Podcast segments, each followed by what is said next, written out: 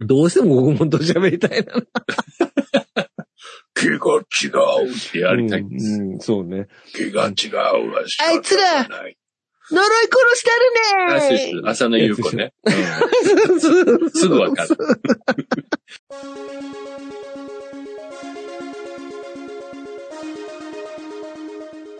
ラフランスです。はい。今宵一本の映画、今宵一始まりました。えー、本日もよろしくお願いします。はい。えー、本日はですね、これちょっと久々ですね。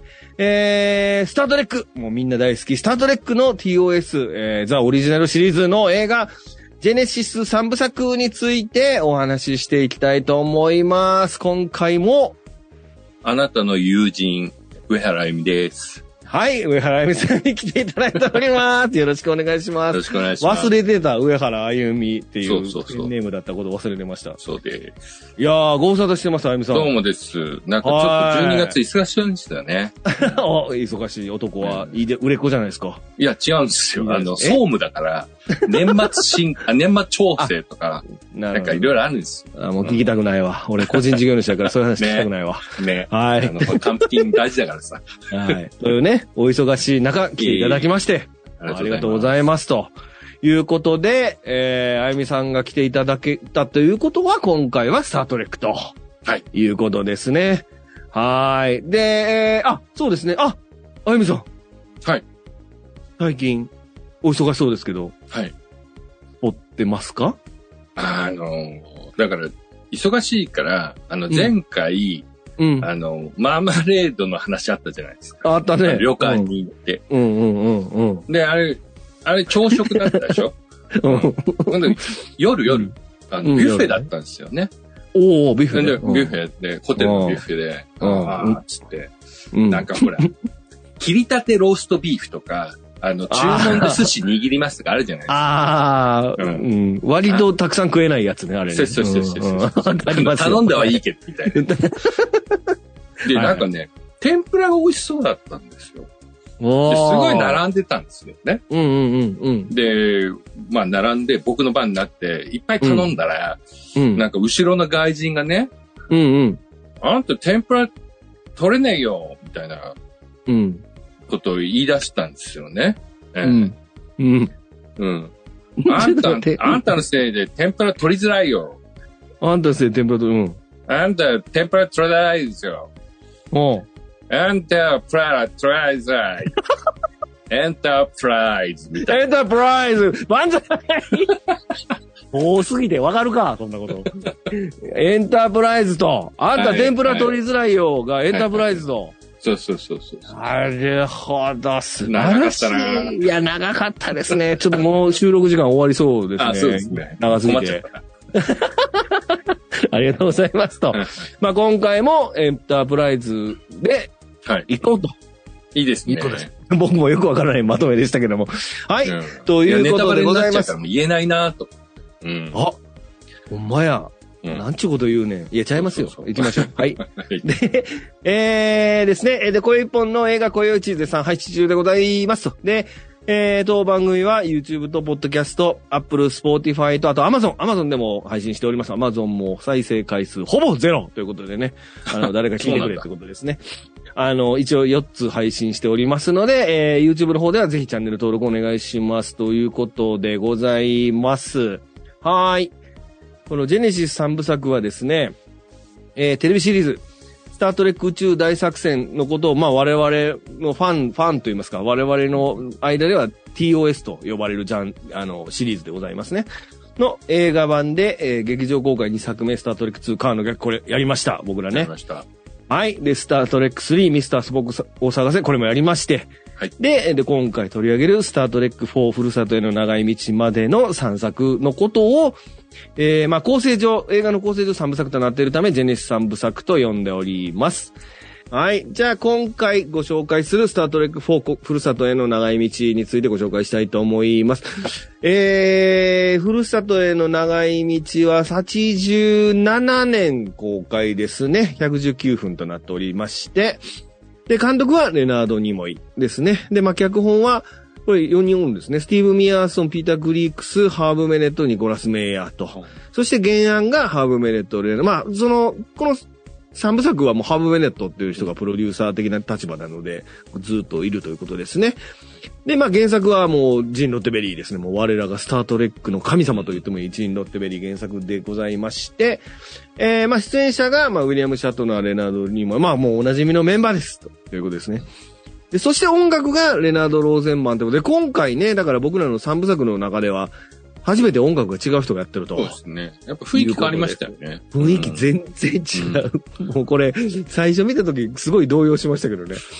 うん、雰囲気がもう全、ガラッと変わっとるということですね。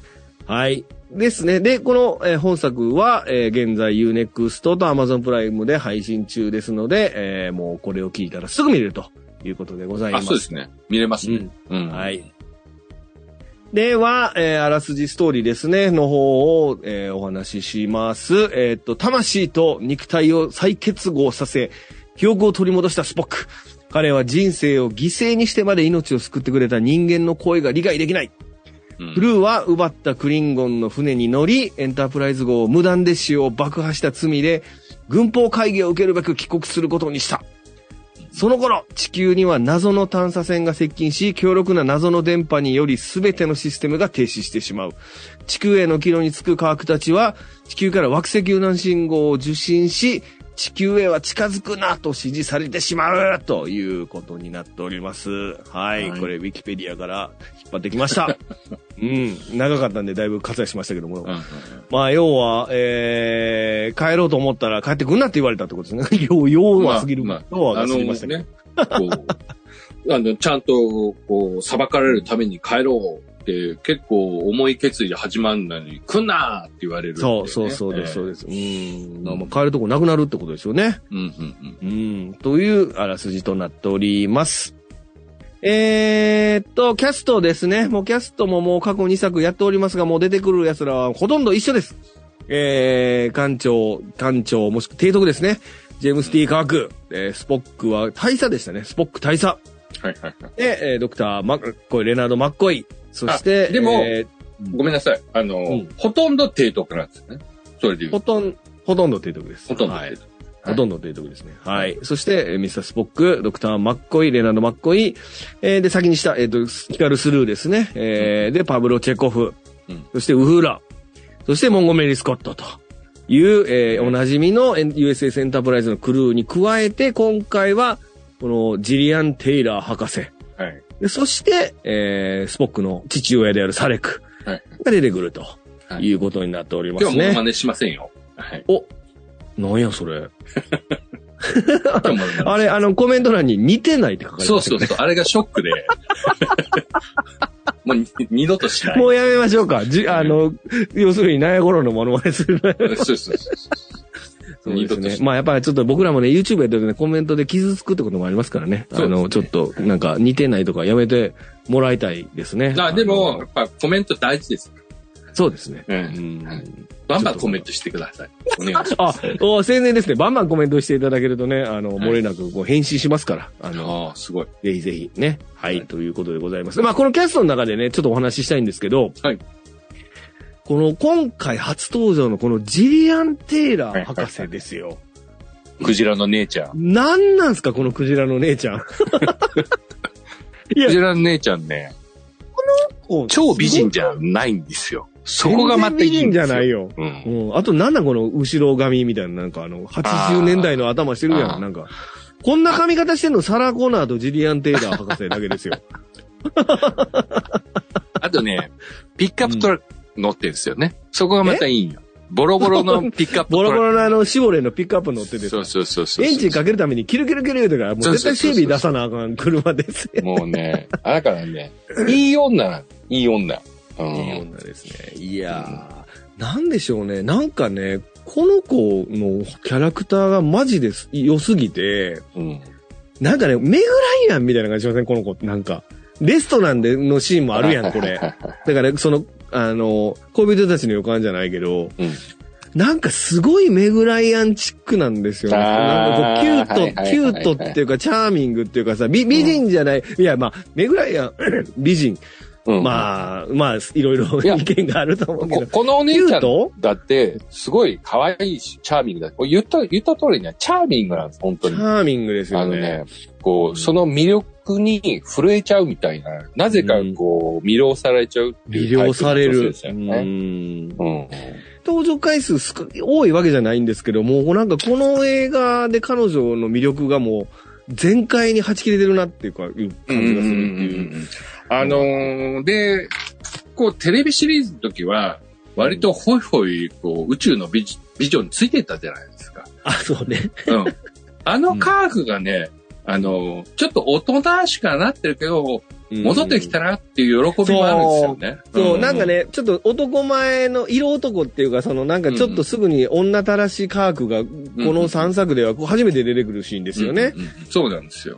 特に2、3はやっぱり老いみたいなところがテーマになってたから、うんまあ特に2については元嫁、元嫁も出てくる。そうそうそうそうそうそう。息子も出てきちゃうしね。出てくるから、なんか、お、良き父親、もしくはその、良き父親になれなかったみたいなところがフィーチャーされてたんですけど、ここは、あの、要は、まあ、後で話しますけど、いここにいる世界そのものが彼の世界じゃないからさ。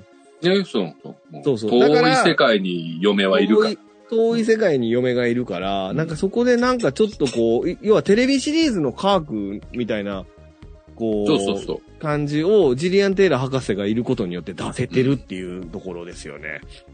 いや、もうこれは素晴らしい。この子ほんま可愛いんでね、うんもうぜひ見てもらいたいですよね。そうですね。魅力的ですね。うん。あの、足にバーンぶつかるじゃないですか、透明になってるところああ、はいはいはいはい。あんなめちゃくちゃ痛いと思うんですよね、あんな。歯折れてると思うんです、あれ。本気でやればね。はい。ということで、ここからはネタバレなし感想にしたい、でいきたいと思いますんで、えー、あ、どうですか？皆さん、ネタバレ感想。あの、僕ね、何より思い出すのは、このレナード・ニモイの衣装なんですよ。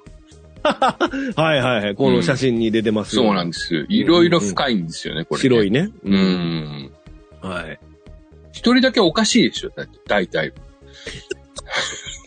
まず、なんだろう、他の人は未来から来たって言ったって、まあこういう人いるかなって感じなんですけど、明らかに一人だけおかしいんですよね。そうね。うんうん。で、スタートレックのいろんな本編でも、やっぱりスポックって異色の人っていう風な位置づけにいるんだけど、うん。この時こそね、その異色感はないですよ。この時ほど異色な感じはない。ないないない。もうこの浮き具合。うん。まあ、しょうがないですけどね。あのまあ、しょうがないんですけど、ね。で、この自分でも言うてるからね。あの、うんその理由をね。そうそうそう。そんでもう、カークの方は、もうなんか、うんこいつは、あの、LSD へ行かれちゃったんだみたいなことを言うっていうね。はいはいはい LDS 言ってましたね。ね、そうそうそうそうそう、うんで、突っ込まれるって、さっきの姉ちゃ、んクジラの姉ちゃん突っ込まれる。じゃあいいですか。ううんん。うん。いやーでもね、ほんとね、たまんないです、これが。ネタバレなしで言えよ。あれ？ネタバレなしか。ごめん、もう間違えちゃった。まだや、まだや。このスタートレック4、これから見る人に、えっと、そのネタバレなしで、あそうですね。だからもうこの、と、これは僕はこうだからこうこうみたいなことですわそう、そうですね。だから僕はこの衣装の、うんあの、レナード・ニーマンが楽しめと暴れまくるっていうところは、もう本当に楽しい。そうですね。えうんうんうん。なるほど。おお、はいそれだけ？えうん。それでいい。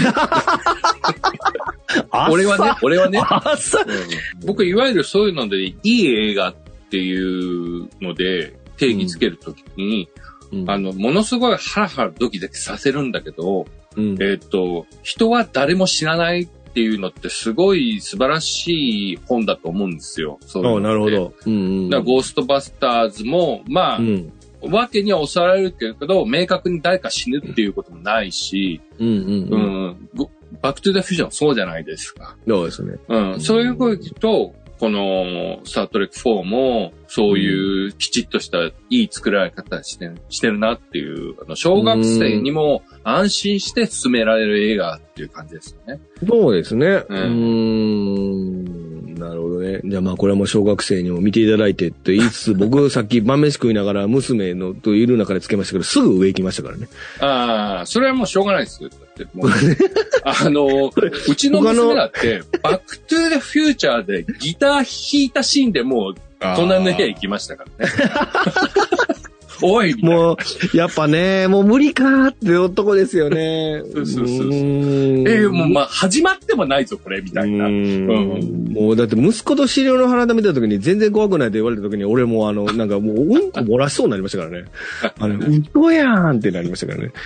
そういう時代かって思う。時代なまあいいです。んですよね。こんな話は。はい。という、何のためにもならないネタバレなし感想ですけども、まあこれスタートレックの中では多分この作品以外に似たようなコンセプト、まあコンセプトは似てますけど、こういう作風の映画は多分スタートレックの中でもこれしかないと思いますね。あ映画の、ね映画の中では。なのでもう本当にこれは非常に楽しい、本当にこうスタートレックを見てきた人たちのご褒美みたいな映画ですから。うんあのーそういう感覚で楽しめてもらえるといいのかなと思いますね。は。はいでは、ネタバレあり感想ということで、スタートレック4ふるさとへの長い道のここに注目ということでお話していきたいと思います。えー、1986年のアメリカへタイムスリップするということですね。まあ、これがもう、ど、ど、どでかいテーマの一つですね、この映画の中の。はい。で、えー、まあ、これ一応読みますと、テレビシリーズでもたびたび取り上げられるタイムスリップものを取り入れた作品となっておりますと。なので、えー、これ公開が87年ですから、ま、まあ、当時、当時はまさにリアル当時の世界にタイムスリップしてるってことですね。はい。うん。で、えー、まあ、過去のに、えータイムスリップするエピソードっていうのは、まあ、オリジナルの宇宙大作戦の中でも、この、えーか、危険な過去への旅という名エピソードがありまして、まあ、スタートレックの中では、このタイムワープっていうの、タイムワープって言ってますけども、タイムワープっていうのはテーマに取り上げられる、でまあ、て取り上げられるテーマの一つだとうんうん。いうことですね。はい。いかがですか？この、まあ、だから、あの、その後も、はいあの、TNG でもね、その後でも結構、あの、時間移動はできるんだっていうこと前提であるじゃないですか。ありますね。そこら辺を、まあ、あの、利用したシナリオではあるんですけど、うん。あの、なんだろうな、予算の問題なのか、何の問題なのかわかんないけど、うん。あの、SF のそういう世界観が、そのまま現実世界にやってくるっていうのを、うん。スタートレックでやるっていうのって、うん。なんだろう、本当一回しかできない技ですよね。そうですね。そうですね。で、うんあれじゃないですか、ジャクリーン・スーザンの話話とかするじゃないですか。あの、バスの中で、はいはいはい。あのカークが乱暴な言葉を使って、こっちに来てからこと、言葉遣い変わりましたねって僕に言われるやつね。で、ジャクリーン・スーザンとかハルド・ロビンズの話をするああ。小説の話ね。あーで、なんかね、あの、科学はね、文学って言うんですけど、なんていうかね、なんだろう、あのーこう、そんな文学ってもんじゃないんですよ、全然。そうなの？もうめちゃくちゃ大衆小説なんですよ。もうなんかね、韓流みたいに、うん。なんか田舎から、あの、主人公が憧れて芸能界に入るけど、いろいろ騙されて、こう、生成露天するみたいな、うん、あの、エセ大河ドラマみたいなやつばっかり書いてるのがジャクリーン・スーザンとかね。ああ、まあ、だから、うんスカークの、こう、趣味、趣向みたいなところですよね。そうそうそうそうそれ読んでる本のね。そうそうそうそう。うんあのーあの、テレビタイムラインでも、ロック聞いて、普通の二輪の、あ、違う、四輪の車転がすじゃないですか。うんこの、多分この人ねうん、この時代好きなんですよね。きっとうん。うん。うん。ああ、だからこの時代の文学が好きだと。そうそうそう。こういうなんかね、浅ましい、暴力的な、うんあの、ロックとか、そういうものが好きなんですよ。そうだねきっとね。うんうんでもこれすごいね、スポックそれ全部知ってるってとこそうなんねです。そこがまたすごいんですよさすがっていう。でもね2でほら、スポックが本貸してるじゃないですか、カークに。なんか、この辺の彼らのこの本のやりとりが、スタートレックがめちゃめちゃ多いんでね。うんうんうんううん。ん。で、これだからねの、、身に入ってないからお前は使うなって言うんですよね。ああ、あの、うんスポックの、俺はしっかり身に入ってるから、俺は使いこなせるけど、うんお前は使うなよ、みたいなこと言うじゃないですか。うんあそこの対比も面白いんですよ。面白いですね。うーん、そうですね。いや、もうこれはとにかくやっぱりその彼らが、ええまあ彼らが実際に撮影してる年代に、要は未来人としてやってきたっていう設定でやってるってことでしょ、これ。うんそうですよ。うそうんです。だからふ、今までずっとスタジオで撮ってたないのに、うん今回スタジオの外、衣装着たまま外出て撮影してるってことですもんね、これね。うん。いや、あのーあれですよ。まあこれネタバレだから言っちゃっていいと思うんですけいいいいんどで、すよ。うんあのーエンタープライズのとこ行くじゃないですか。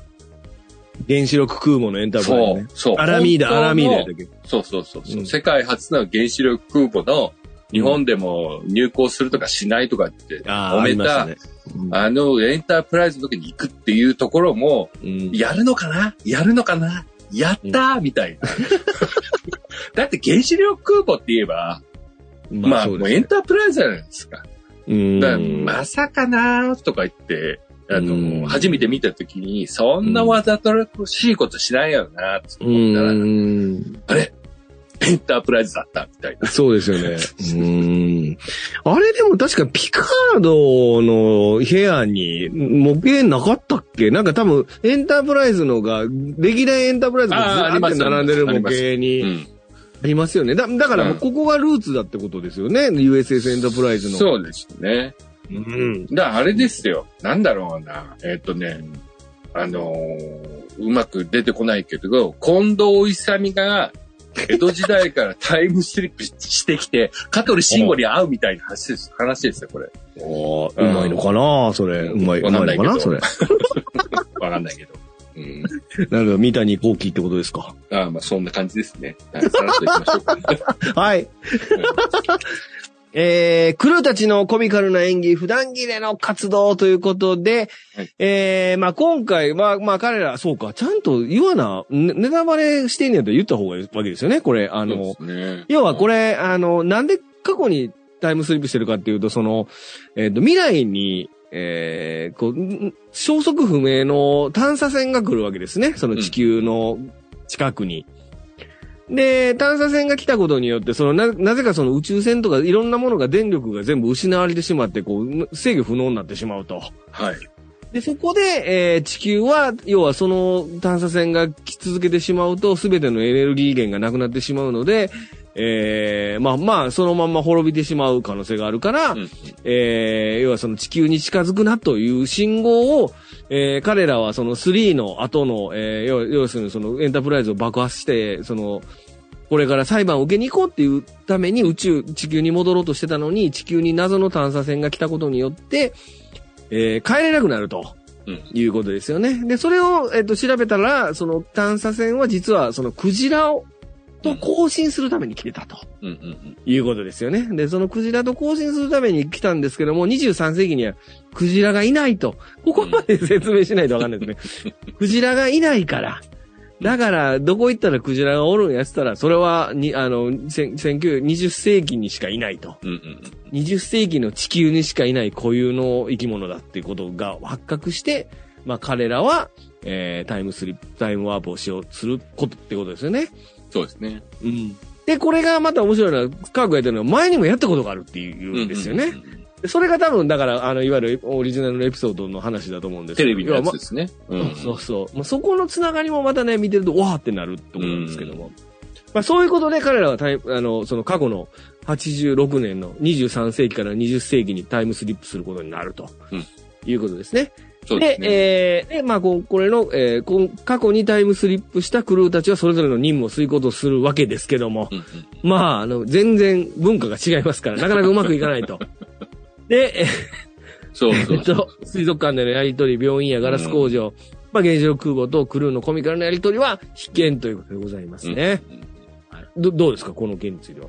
だから、その、一つ一つ言ってく、言っとくと、キリがないから、ないね。まあ、ちょっと、か、あの、細かく言うのはラフランスさんにお任せしますけど、まずね、全体を通してすごいなと思うのは、うん。今、ラフランスさんが、こう、その話の流れを説明すると、うん。なかなか複雑なプロットじゃないですか。複雑なプロットですよ。なんですけど、これね、スーって見れるんですよ。スーって見れる。うん。あれで、引っかかるところ全然なくて、こうスムーズに、あ、こうなった、こうなった、こうなった、こうなったって言って、ファーって笑いながら、コメディだからね、これ。笑いながら見られるっていうのがね、これレナード・ニモイってね、これ監督、うまいですよね2作目なのっていうぐらいね、うまい。うまい演出するなっていうのは思いますようね。ん。タイムスリップ系にあるパラドックスみたいなものは、はいあと割と説明なしで言ってるんですよね、これね。うん。例えば、まあ、スコッティが透明アルミでしたっけ？うん。そのあれ作るっていうのも、なん、かその技術を教えに行く子は、うん、あのー、子っていうかおっさんだけど、うんあのー、どうせこいつが発明するからいいんだよ、そうみたいな。そうなんですよ。そうそう、回避されてるし、あと、その、なんだろう、放流されたクジラを拾いに行くんですけど、はいはいはい。あんなのを、あの、水族館のプールプールから転送させるのが一番簡単なんですよ。確かに。ピューってやれば、ほんまやね。全然問題ないんですけど、わざわざ放流さ、ベーリング海だっけ？シベリアだっけ？そうです、そう、そうかな。なんかうんあっちの方に放流させて、海に行ってどこ行ったか分かんなくなっちゃったって言ってから転送させようっていうのは、これタイムパラドックス気をつけてるからなんですよね。ああ。まあ、だから、あの、バード・オブ・プレイの電力、あの、要は、第二チームが、ほら、うんあの、第二チーム決勝が濁っててみたいなのがあるじゃななんいですか。か足りないみたいなね。で、まあ電力が足りい。ないから、パワー足りないから、要は、あの、翌朝、要は、それが、要は、チェチェコフが持って帰ってこないうんうん限りっていう、一応ありますけどね。うんうんうんそうですね。あとね、病院の下りとかも、うんあの、多分ね、直しても構わないおばちゃんしか直してないんですよ。そうなんですよね。あのーマッコイが、要は透析とかしてる、うんうんあのーおばあちゃんに、マッコイが、あの、錠剤 1, 個開けただけで、バリバリ元気になるっていう。そうそうそう。人工透析いらなくなったわ。あの、マッコイの医者としての、こう、なんと、ポリシーみたいなの最高ですよね。最高ですよね。ああ、めちゃくちゃかっこええねんな、あの、マッコイの。うん。あの、チェコフを救うときも、うんそんな野蛮な、みたいな。そう。なんや、それ、リギリ刻む期間みたいなこと言うてうんうんますもんね。うん中世だな、とかつって言ってますからね。うん。あ、なんかな、宗教裁判じゃねえ、みたいな。そうそうそうそうそうそう。まあだから彼らにとってはもう僕らの時代の、まあ、中世みたいなもんだそうそうそうそう。な、あれじゃないですか。それこそペストが流行った時に、なんだっけ、うんあの、うん。血管を切って、あの、血を出すみたいな治療があったんですよね。はいはいはい。なんか悪い血を出せばいいんだみたいな。血管切って血が出たら死ぬっちゅうね、みたいな。うん、なるほどね。うんんそういう我々の医学なんて、そう。その、うんこの世界から見れば、もうそんなもんだったっていうね。うん、そうそう。そういうひ、ね、皮肉、皮肉っていうかね、そういうのも込めてますもんね。込めてるっていうかね。うん。そうで、あんまね、出たがりじゃないマッコイが、そうなのよ。あのー この、そうなのよ。うん。あのーこういう、モメリー教授のなんかマネージャーみたいな役をこう。一生懸命やったり、それもすごいよ。だから、うんそうそう。だからこれ珍しい。だって、あの、スコッティと、まあ、あの、で、うん吹き替えだとチャーリーですけど、スコッティとうんうんうんマッコイのコンビって珍しいですもんね。うん。チェコフが助けに行くとも、もう、俺が行かないとどうするみたいなね。あれも男ですよね。男ですよね。うん。見どころの通りですけども、本当にこれ、それぞれに見せ場があるっていうところですね。そうですうね。ん。今回見てね、思ったんですけど、うんあの、クジラを収めるフレームのために、透明アルミが必要っていう設定だったじゃないですか。うん。いや、別になんか、あの、普通の金属でいいんじゃねえか、タンクとかって思ったんですよ。あれ、透明アルミじゃないんじゃない？多分、だから、その、要は、その技術を言うことによって、ただで分厚いガラスをもらうようにしたんじゃないのかなそう、で、ガラスである必要はないんじゃないっていう別に。あ、そうか。不透明の金属で別にいいんみたじゃないいやん、クジラ。いや、だ言われてみればそうですね。金属でええよな、確かに。そうそう。あとはもう、例えば、この時水槽じゃの、ないんやから。うん、この時の技術であるかどうかわかんないけど、なんかフォースフィールドみたいなもので、こう、ディフレクターの技術で、なるほど。あの、水ごとね、守ってもいいし、わざわざ金属とか持ってこなくてもっいや、て思だから、ったんだけどスコッ、ティは、だから、水槽作れるかって言われたから、もうとりあえず、もうそれはもうガラスしかないと思ったじゃん。そうだからね、ちょっとね、やりたかったんだよ、こいつ。見るんちゃうんやからってことですよね。なんかこう、それこそあの、キーボード懐かしいとか言って、はい。人差し指しか使ってないのにめちゃくちゃ早く叩くし。すげえ早い、すげえ早い。うんあの、マウス持って、あうんコンピューターってコンピューターマウスとマイクと思ってね、喋りかける。この頃の、あの、スタートレックのコンピューターなんて、話しかければ答えてくれますからね。そうですよ。うんうんこれちょうどマイクに話しかけてるシーンです、そうそうそうそう。てかもう僕ら今となってはこのパソコンさえも懐かしいですからね。そうですね。そうそうそう。ブラウン管か。よくこれ計算できるなっていう。懐かしいとか言って、懐かしいってやったことないやろ、きっとって思いますけどね。100年レベルで、100年以上だって300年先やねんから。いやあんた生きてる間にキーボードなかったやろと思いますけど。キー配列、英語ですよ。あそうそうそう。そんなことあるんかいな、キーあんなに多様な民族がいる世界にね。あ、あ普段着の話しなくていいの？ああ、そうそうそう。で、ふうんみんなそういう普段着なんですけそう。ど、これはだから、えっと、うん一応補足すると、これ、あの、3の続きなので、ですね要はその3で、彼らはその任務、任務外の時にエンタープライズをを盗んで、ジェネシスに行ってスポックを助けに行ったわけですね。うんうんで、そのまんま、で、そのまんまスポックをバルカンまで連れてって、はい。で、そのバルカンから地球に帰る途中の出来事なので、要は3の時と全員衣装が同じなんですよね。で、っていうことは、3からずっと任務外活動してるってことですよね。だから、彼らは全員私服なんで、まあ、あの、スコッティ、まあ、チャーリーとか、ウフーラは、要は、要はに任務中の格好やから、制服のままで着てるんですけど、はいはい基本的にカークとか、まあ、マッコイ、えー、スヒカル、スルーとか、あのチェコフは全員私服で、まあ、ん。で、えー、あれですね、あの、スポックも、いわゆるその、儀式の後でで、ねいわゆるその、バルカンの、その、民族衣装みたいなものを着てる状態で着てるので、うん。まあ全員が、要は制服を着てない状態、まあ全員バラバラの服装っていうことですねこれすごい珍しいんですよね。めちゃくちゃ珍しいですよ。ないと思います。ほと、ほぼないと思います。そうですスタートレックよね。レナード・ニモイっていうか、スポックの衣装がいつもこのあれで気になるんですけど、うん白い格好ね。そう。で、今回、3から4を、まあ割と連続して見たら、うん。あのうん改めて気づいたことがあって、うん。あの、古代ユダヤ教の、うん。なんかこう、神官の衣装に似てるんですよね。で、レナード・ニモイってユダヤ人の、ユダヤ系じゃないですか。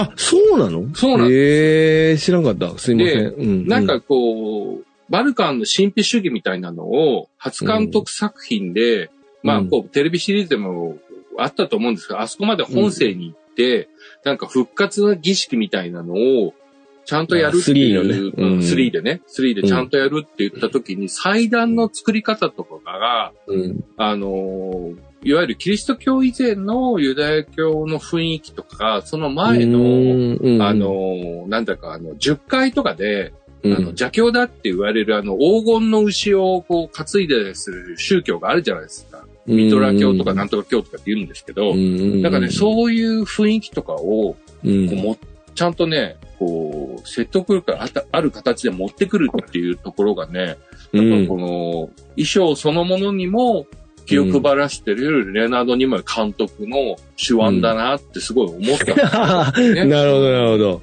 そうですね。まあ、だから、えっと、スポックはバルカン人で耳が尖っているので、まあ、この時代だと、要は、その人間は異星人とはまだ会ってないっていう理由ですよね。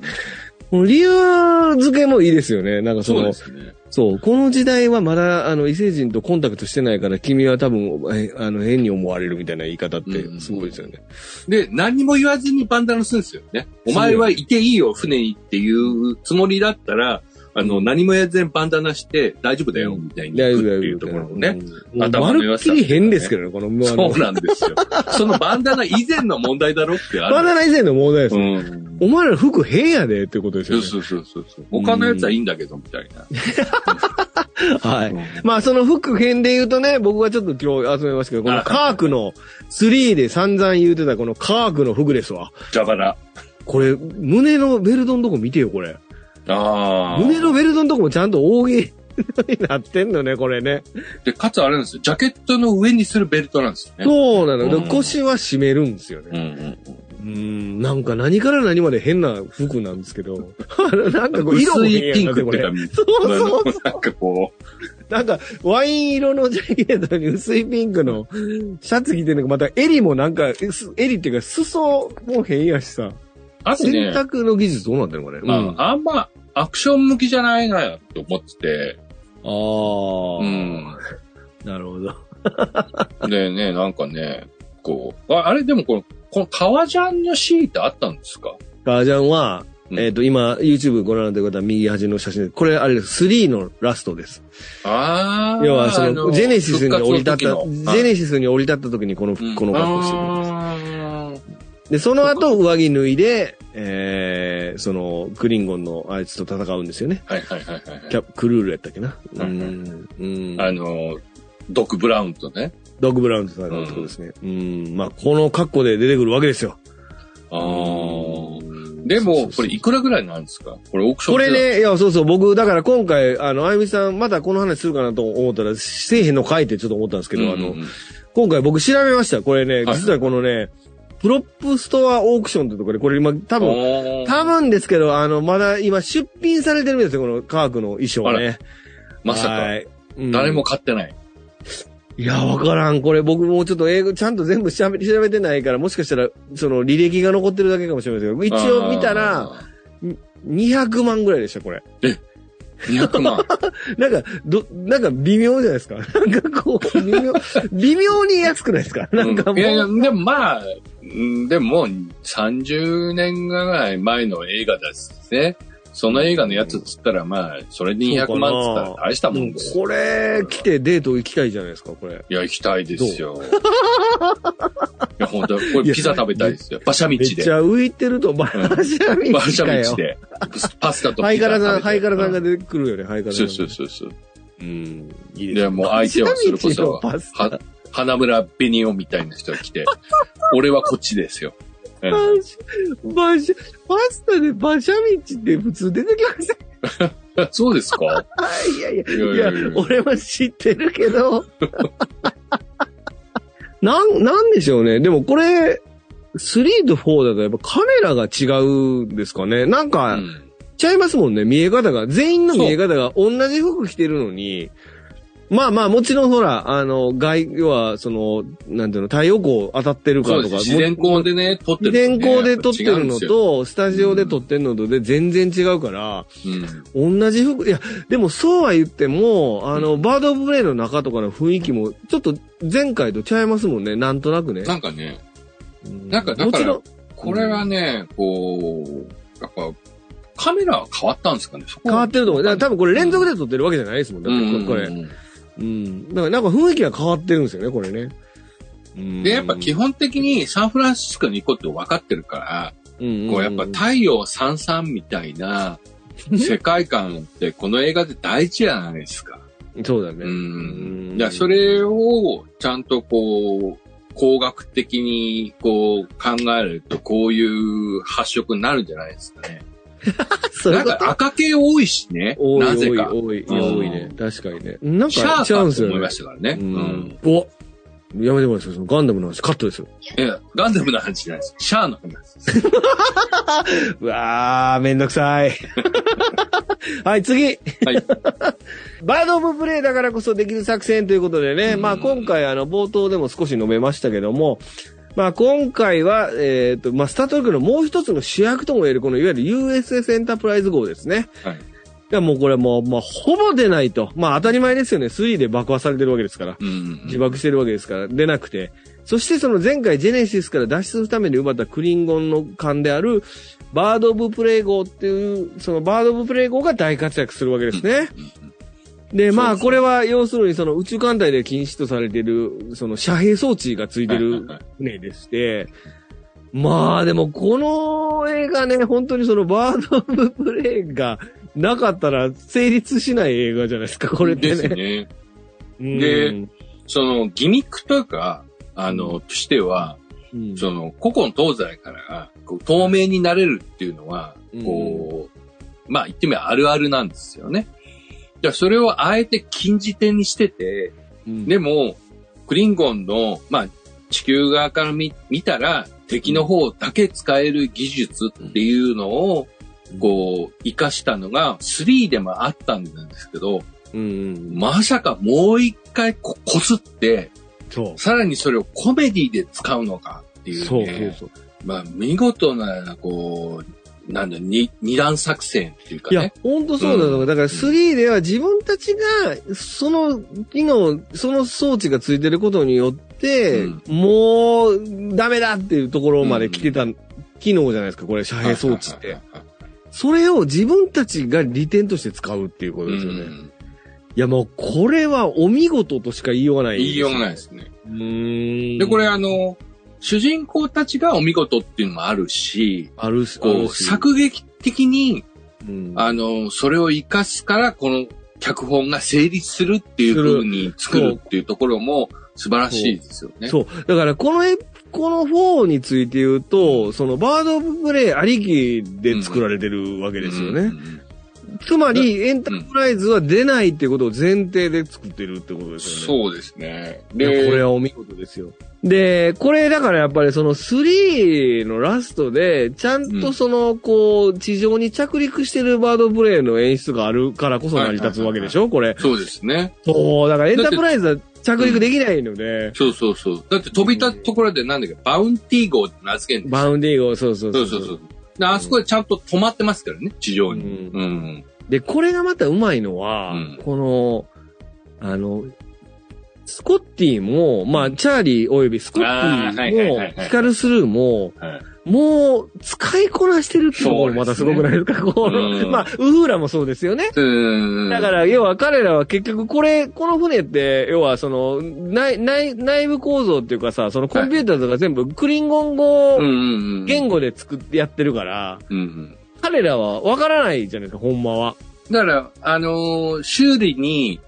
いくらいくらかな、どれぐらいの時間かかるよっていう、あのーうんギミック界隈が、ここでも出てくるんですよね。出てくる。また。ううん。ん。で、それがだからもう彼らが、やっぱりい、いかにその、その、う、なんていうのかな、その宇宙艦隊のエキスパートであるかで、うんその、いろ、その、どんな環境においておいてもちゃんとそこに対応できる能力があるっていう、ずば抜けてるってことを表現する意味でも、このクリンゴン艦をこの回で使いこなしてるっていうのは、割とストーリーで、こう、見過ごされがちですけど、彼らのうんスキルすごいですよ。そうなんですよ。あのー、露角って言うんですけどね、軍事用語だと。あの、うん敵の、あの、兵器を自分たちが戦力として使うというのがあるんですけど、うん。あのー、多分ですけど、うんえっ、とね、改造しちゃってるんですよ。基本的に、えっ、と、エンタープライズとか、いわゆる惑星連合の船は割とこう、シュッとしてかっこいいんだけど、うんうん。あのーこういうクリンゴンの船とかは、こう武骨で、なんか旧式っぽくて、うん。ちょっとなんかデザインもおかしめみたいな感じで、うん。のデザインになってるんですけど、なってる。うん。あの、ただ、この角度的に、うんバードプレイがめちゃくちゃかっこいい角度で見える角度で撮ってるんですよ。そうだねそれがね、すげえなと思うんですよ。そうだね。うんいや、かっこいいよ、これ。うんあ、の、クジラの襲いかかってくる、クジラ漁船を迎え撃つシーンかなんて、っこいいよね。こんなにバードプレイかっこよかったかみたいな角度で見えるんですよね。あの、遮蔽、遮蔽解除した時のやつ。そうそうそうそう。船体の丸い、こう、あの、なんだ、監修部が、うん。あ、の、全体的に見るとちょっとダセえなって感じなんだけど、うん。なんかね、なんかパースの具合なのか、うん。その、こう、まさに盲腸号っていう感じで、こう猛禽が、翼を広げてっていう感じがね、なんかかっこよく見えちゃうっていうのが、ね、見える。うん。これうまいなと思いまうした、まい。だって、そ、の、前作では苦しめられた船ですからね、。憎たらしいなんですよ。逃げたらしい船なのうに、ん。これがその、彼らにとってすごく、うんあの、いい方に働いてるわけですよ。はいはい次話す話じゃない。はい、次、えー、見どころ4、えー、これねコミカルな展開の中に環境問題、クジラ魅力ですね。はい。えーうんまあ、そうですね。まあ、こう23世紀に来た探査船は、まあ、クジラとコンタクトをするためだったが、えー地球では23世紀においてはもう絶滅しておりと、更新が不能だということがわかるということで、まあ、科学たちは20世紀のクジラを23世紀に連れて行こうと。うんいうことが、まあ、今回の任務だったってことですね。そうですね。はい。このクジラの魅力、いどうですか？いかがですか？いや、あのね、あの、メイキングみた？いなの見ました？メイキング見てない？あのね、あるんですよ。この、クジラのプロップがどういう風にできてるかっていう。ええで、あの、全身で泳ぐシーンあるじゃないですか。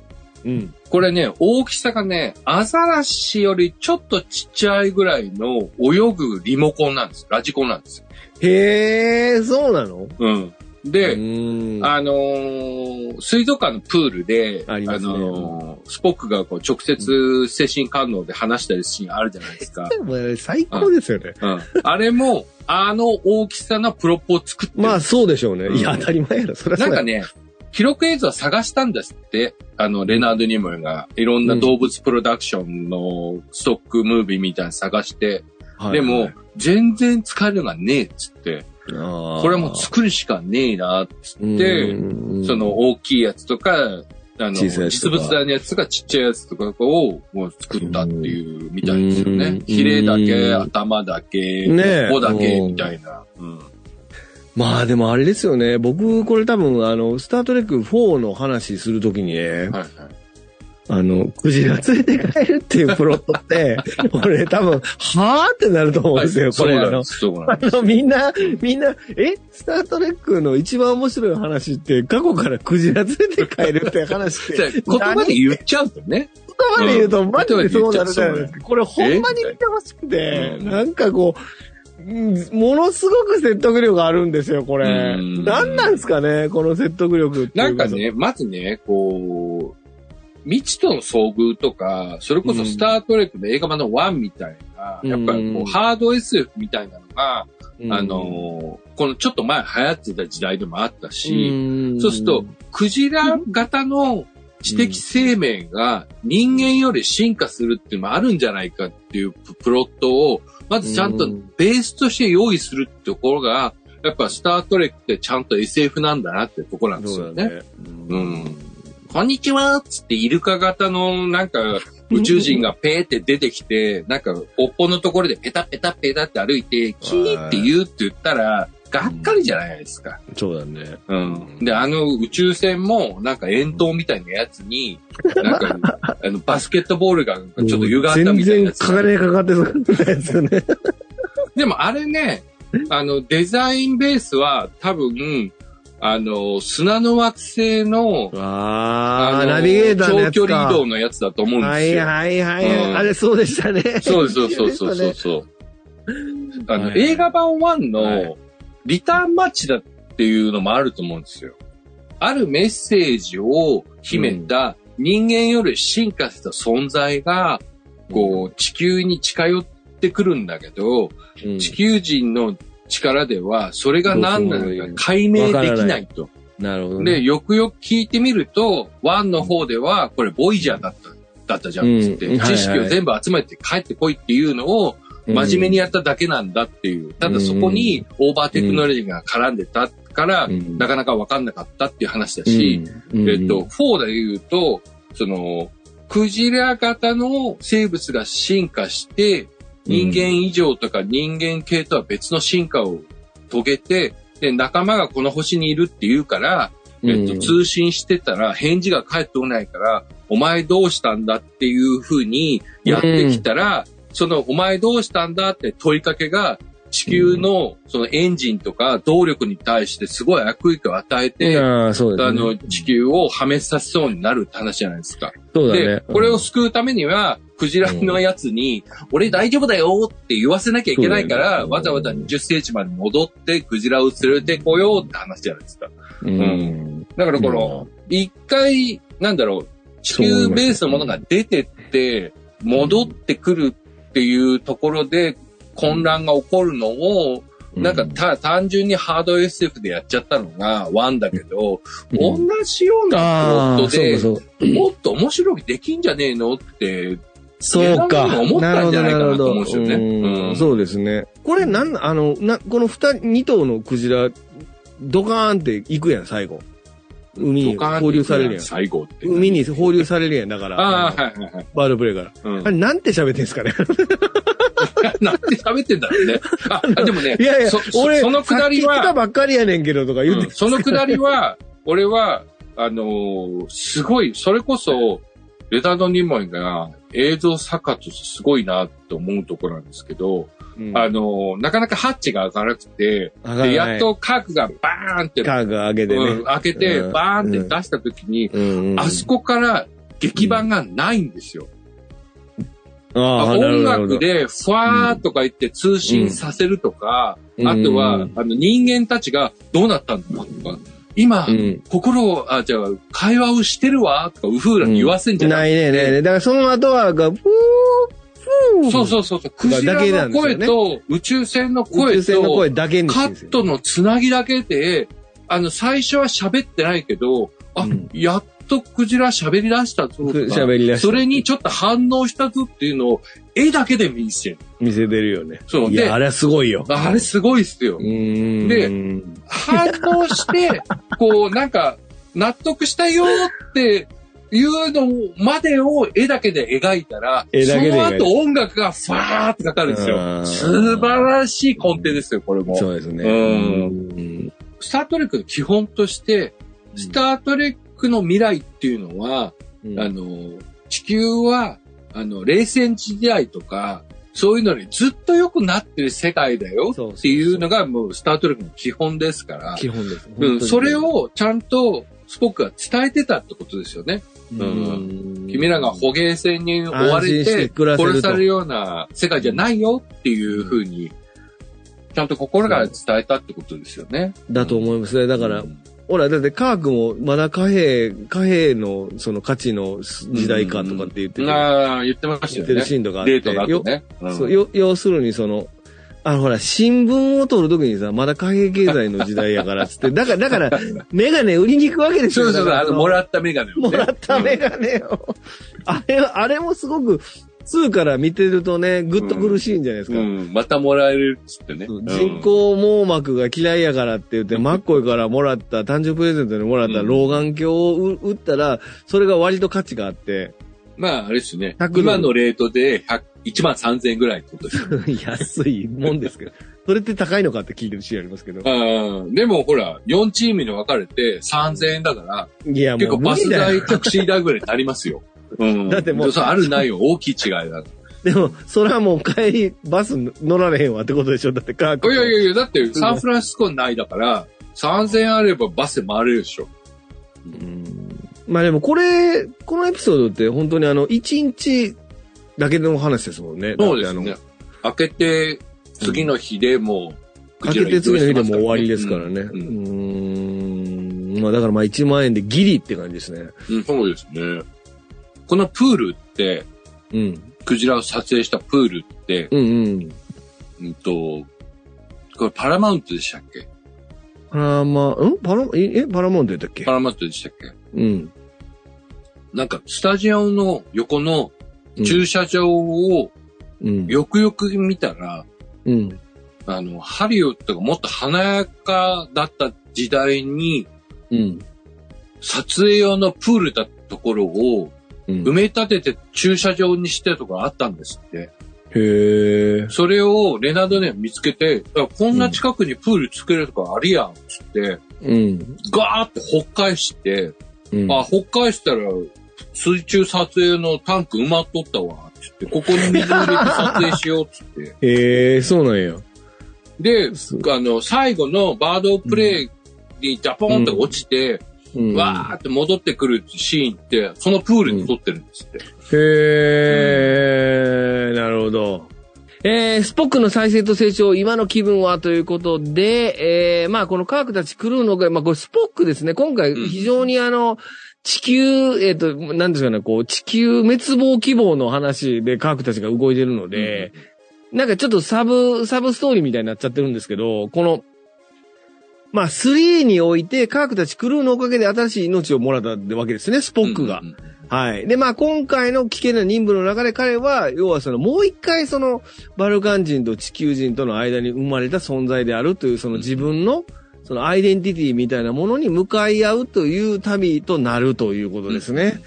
うん。で、ここはね、僕、今回見直してちょっと泣いちゃいました。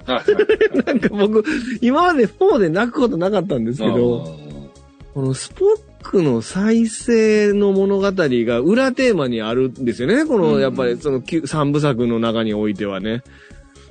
そうなんですよどうですか本当ね、破壊と再生とリハビリなんですよね。そう。本当そうですよ、これ。うーん。2が破壊で、破壊ですスポックの破壊で、うん。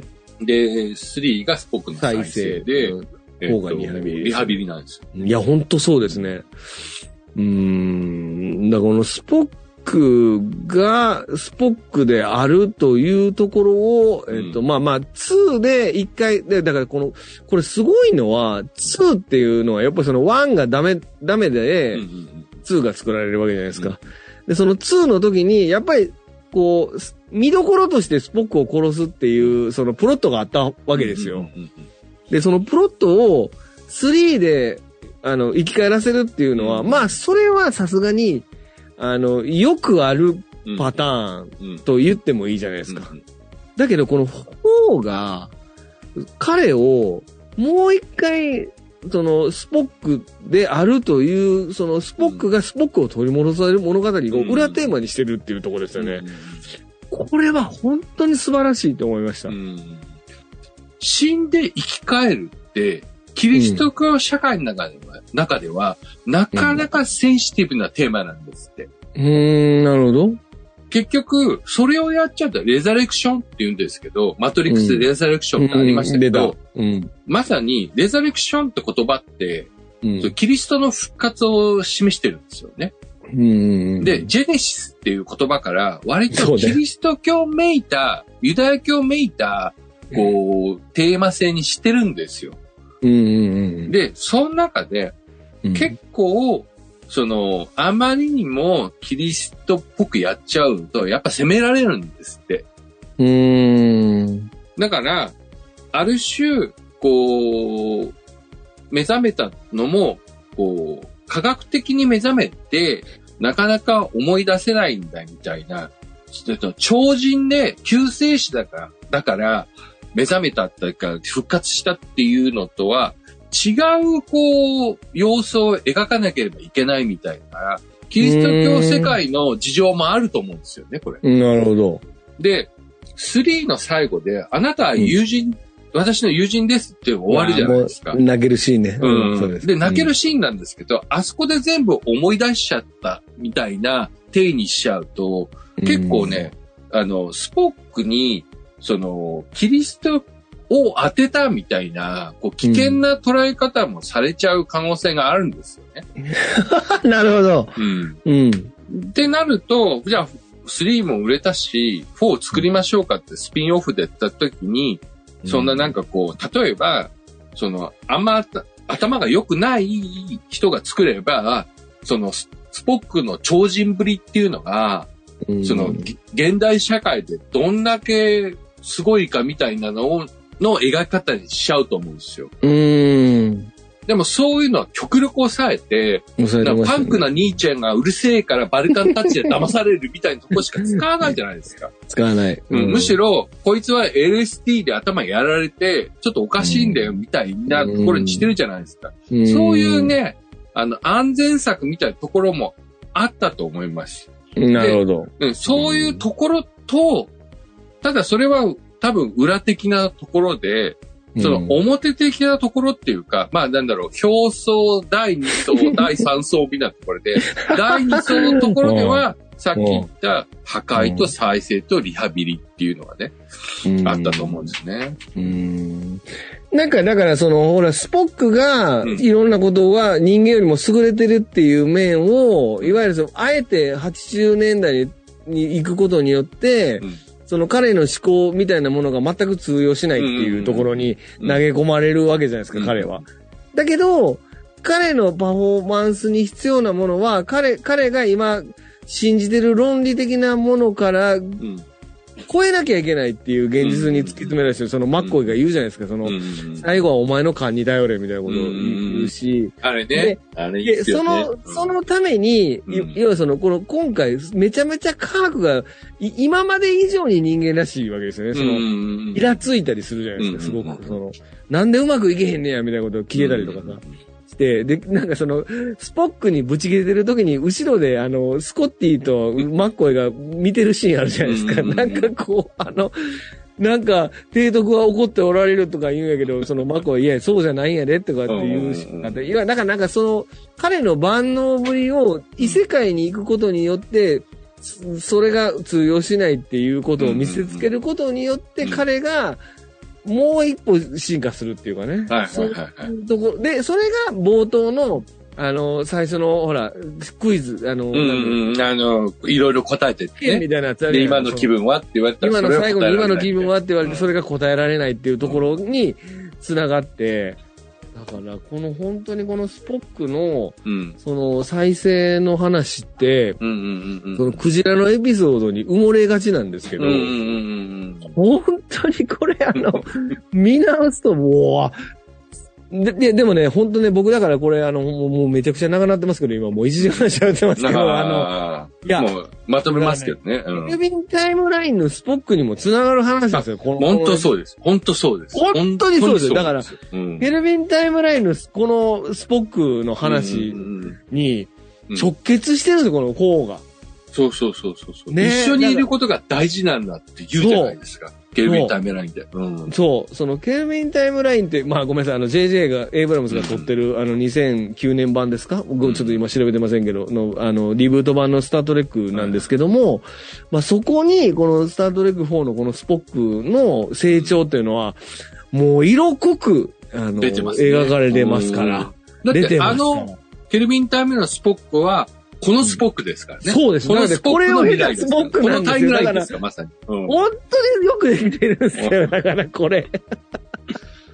その、スノバルカン人だと、あの、どうしても理論とか、あの、論理とかが、あの、その、勘で、こいつは OK だみたいなのを、スポックは邪魔するみたいなところがあるわけじゃないですか。うんでも、最後に、タイミングは勘でやりますって言った時にそう、あ、戻ってきてくれたって、俺らの仲間にっていう喜びなんですよね。うん。タイミングは私の勘でやりますって。お前の勘がは何より間違いないっていうのは、その、科学が前作で爆破シーケンスに入れようっつったら、理由説明しないのにバンバン入れるっていうのと、同じね精神的レベルまで、うんあの、スポークがやってきたっていうところなんですよね。ううんん。そうそう。だで、それを最後にサレクが認めるんですよ。この、この、この。ああ、こそうこね。がまた泣ける。うんだからサレクは、とにかく君、お前が宇宙艦隊に入ることを反対してたけど、うんうんお前の、その、要はその、周りの人たちは本当にみんないい人たちだっていうことで、うね彼が、うん要は地球人と一緒に任務に就くことに対して、あの、認めるんですよね、最後。だって3の時点では割と上から目線でしたからね。そうなんですよ依頼する時も。うん、だけど、これは本当に泣けて、俺、僕でも初めて泣いたな、今回このサレクトのラストのこの話で。母親に伝えてください、気分はいいですっていうところで。うんで、サレクはそれはわからないけど、そ、そこもまた上手くてさ。そうそうそう。そうですね。うんいや、まあでもこれ本当いいシーンですよ。これ本当、このシーンって本当にもう最後の最後ですからね。これだけ原理主義のお父さんが、うんお前とお前の仲間は素晴らしいって言えるっていうのは、やっぱその、やっぱりね、そういうものを認めたっていうことだと思うんですよ。まあだからやっぱりその彼のために命をかけてもいいと思ってる人たちがいるところで働けることに対しての誇りですよね。だからその、多分、まあ別にバルカン星でも全然いいと思うんですよ。バルバルカン、で、バルカン人として、してではなく、そのスポックの自分の個人のその、その自分らしさの中で宇宙艦隊でみんながお前のことを頼ってて、で、なおかつみんながお前のことを守ろうとしてる。そして、あの、スポック自身もみんなのことを信じてるっていう、そういうあの関係性を築けたことに対して、俺は誇りに思ってるぞっていうことだと思うんですよね。そうですね。まさにこう書いてある自分らしさですよね。本場、5分ぐらいですね、これ。このシーンとしてはね。でも、僕らやっぱり何回も見てるから、これ、ここで。すっちゃうの。ぐっと来ちゃうんですよ、ね。そうそうそうそう。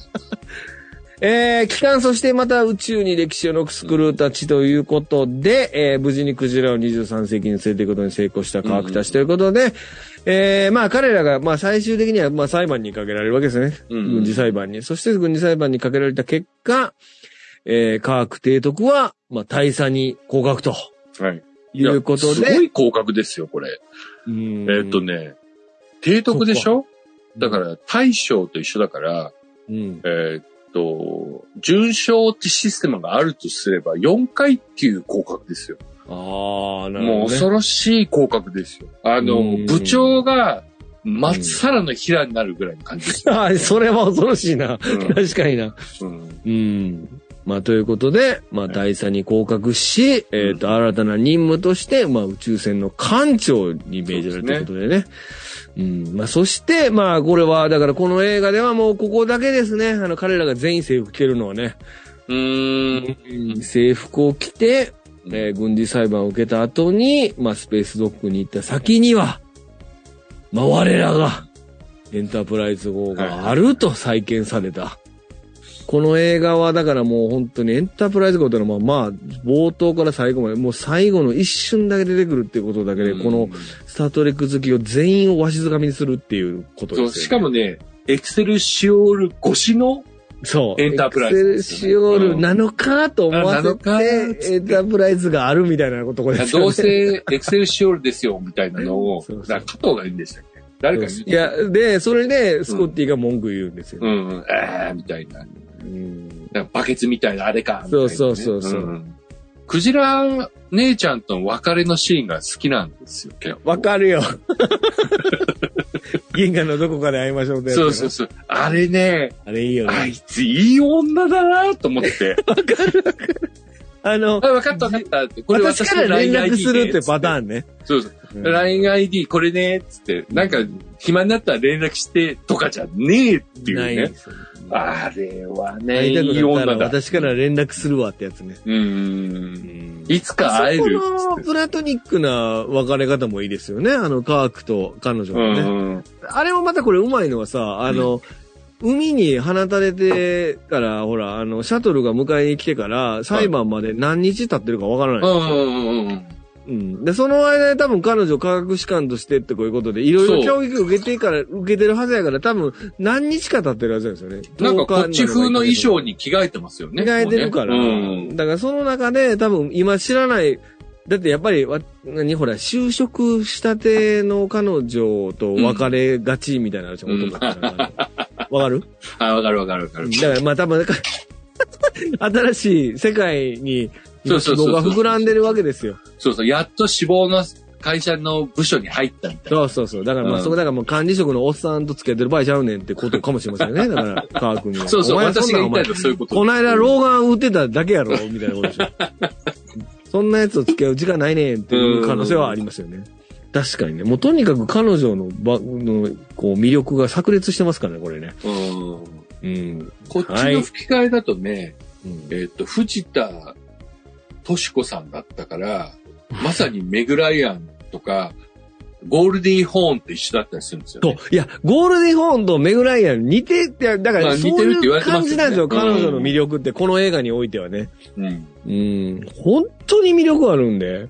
えー、今回、えー、あゆみさんとは、まあ、三部作について語りましたね。はい。はい、ということで、えー、まあこの三部作、どうでした？今回この三部作についてこうやって連チャンで喋ったことにいやつい、ては。正直ね、2とかものすごい久しぶりに見た見たんですけど、うんうんなんかね、なんだろうな、あの、昔って、テレビで僕見てたんで、うんあの、つながりとかあんま意識してなかったんですよね。うんうんうんなんか、でも、今回こうこういう風に、うん。三つながり見たときに、うん。これはやっぱり三部作っていうか、うん。こう、三つ見て、うん。あの、まあ、2プラス1で見て、うん。留飲が下がるっていう作品なんだなと思いましたうよ。ーん。いや、僕だからこれほんまにあの三部作セットであの、オールナイト上映六本木ヒルズのやつあー行きましたから、行きましたあからね。ー言ってないです。うん。僕、スタートレック2の冒頭から隣の女の人泣いてたの目撃しましたから。早いと思って。でもね結局ね、おじさんとかね、まあ、その、知ってる人はね、泣く準備をしていくんですよ。そうです、いや、準備はもちろんそれは、それはそうですよ。うん2回目っていうのは、いわゆるその、その自分が楽しいとこもう一回感じるために行くわけですからね。それは正しいんですけどね。いや、もう長いぞ、おっさ いやいやいやいや。だって、しょうがないじゃん。しょうがないな。しょうがないよ。過去2作より倍ぐらい長いぞ、これ。でもこんなに喋ると思わなかった。やっぱ俺好きなんだな。うんはい、ということでね、もうほんまにこんなにこじらせるとなかなかないですから、僕ら以外にね。すいませんね。ということで。はい。いすいません。はい、以上です。ということでありがと、うございました。えー、次回も長寿の繁栄をということで、まあ僕とあゆみさんはまたこちらせスタートレックはいいつかやりたいと思っております。ということで、えーと、番組は YouTube と Podcast、Apple、Spotify、Amazon で配信中ですので、えー、ぜひ、チャンネル登録お願いします。ということですね。はい。もういいですか？言い残すこと。もう、大大丈夫ですか？だから、カースティアレンに、サチアで。じゃあ、そうです。サチあれじゃねあの、カーステ。ィアレンに長寿と繁栄を。そ うそうですね。はいはい。ということでございます。ということで、えー、今日は終わりにしたいと思います。はい、じゃあここまでお送りしたのはラフランスと、あなたの友人、上原あゆみです。はい、ありがとうございました。ありがとうございましたした。